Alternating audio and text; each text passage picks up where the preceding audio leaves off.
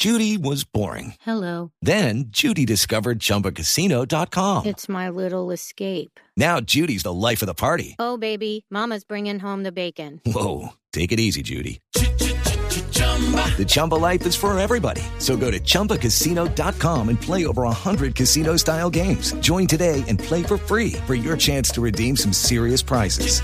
chumba ChumbaCasino.com. Purchase necessary. Void where prohibited by law. 18 plus terms and conditions apply. See website for details.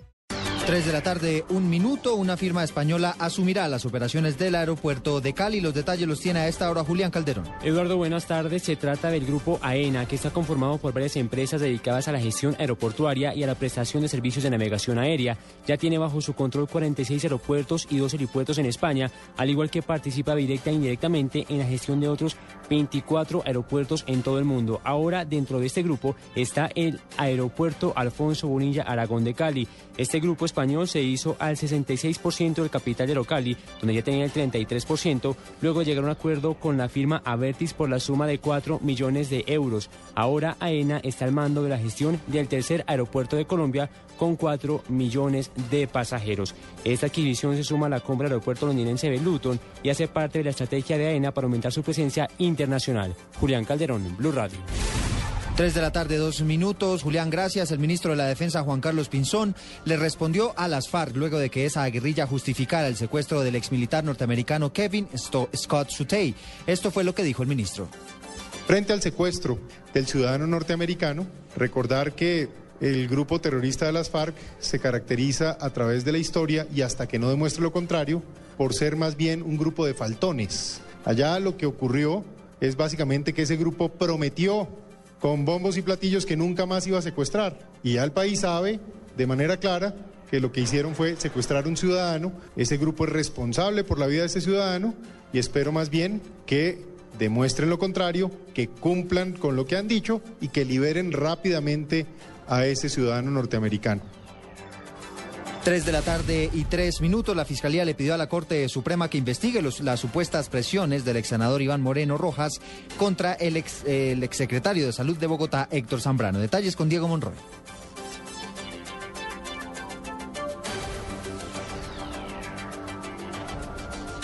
Ya estaremos con Diego en algunos instantes, 3 de la tarde, 3 minutos. Me dicen que ya tenemos la a Diego. La Fiscalía le pidió a la Corte Suprema de Justicia que investigue si son ciertas o no las denuncias hechas en contra del ex senador Iván Moreno, quien al parecer habría ejercido presiones en contra del exsecretario de Salud de Bogotá, Héctor Zambrano, en la cárcel Picota, en donde se encuentran recluidos por su presunta participación en el llamado carrusel de la contratación en Bogotá. En un comunicado, el ente acusado le dio a conocer al alto tribunal las denuncias en donde se evidencia que el ex senador habría hecho una serie de advertencias al exsecretario de Salud de Bogotá cuando se enteró que este sería un testigo dentro del carrusel de la contratación de la capital del país. Diego Monroy, Blue Radio. Diego, gracias. 3 de la tarde y 4 minutos. El ejército en neutralizó en combates a dos presuntos guerrilleros de las FARC. El reporte de esta situación lo tiene desde allí, desde el departamento de Arauca, Francisco Díaz.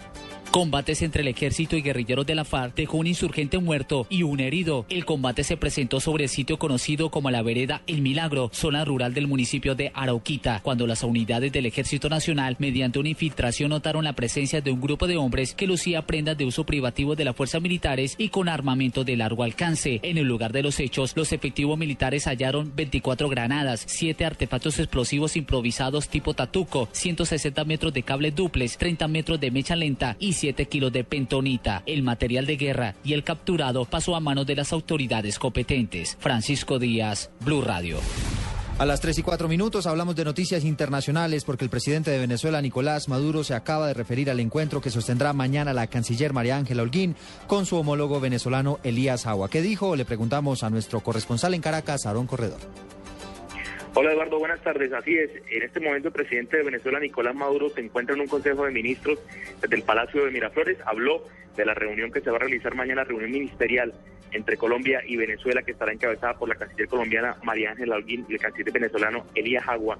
El presidente Maduro informó que en este momento los jefes militares y gobernador de la, gobernadores de la zona de frontera se encuentran elaborando un plan para combatir el contrabando, plan que será entregado mañana en la reunión ministerial. Esto fue lo que dijo el presidente Maduro hace unos minutos.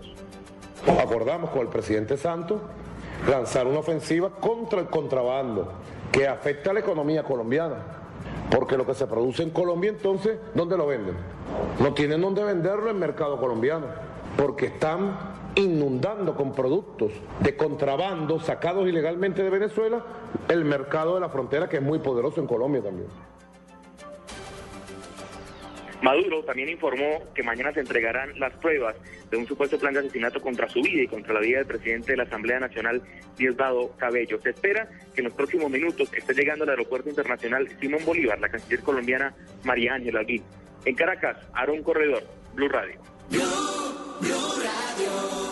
Noticias contra reloj en Blue Radio. 3 de la tarde y 6 minutos, noticia en desarrollo en una entrevista al diario La Crónica del Quindío. El presidente Juan Manuel Santos dijo que no le gusta la nueva ley de comunicaciones en Ecuador al considerarla una mordaza a la prensa.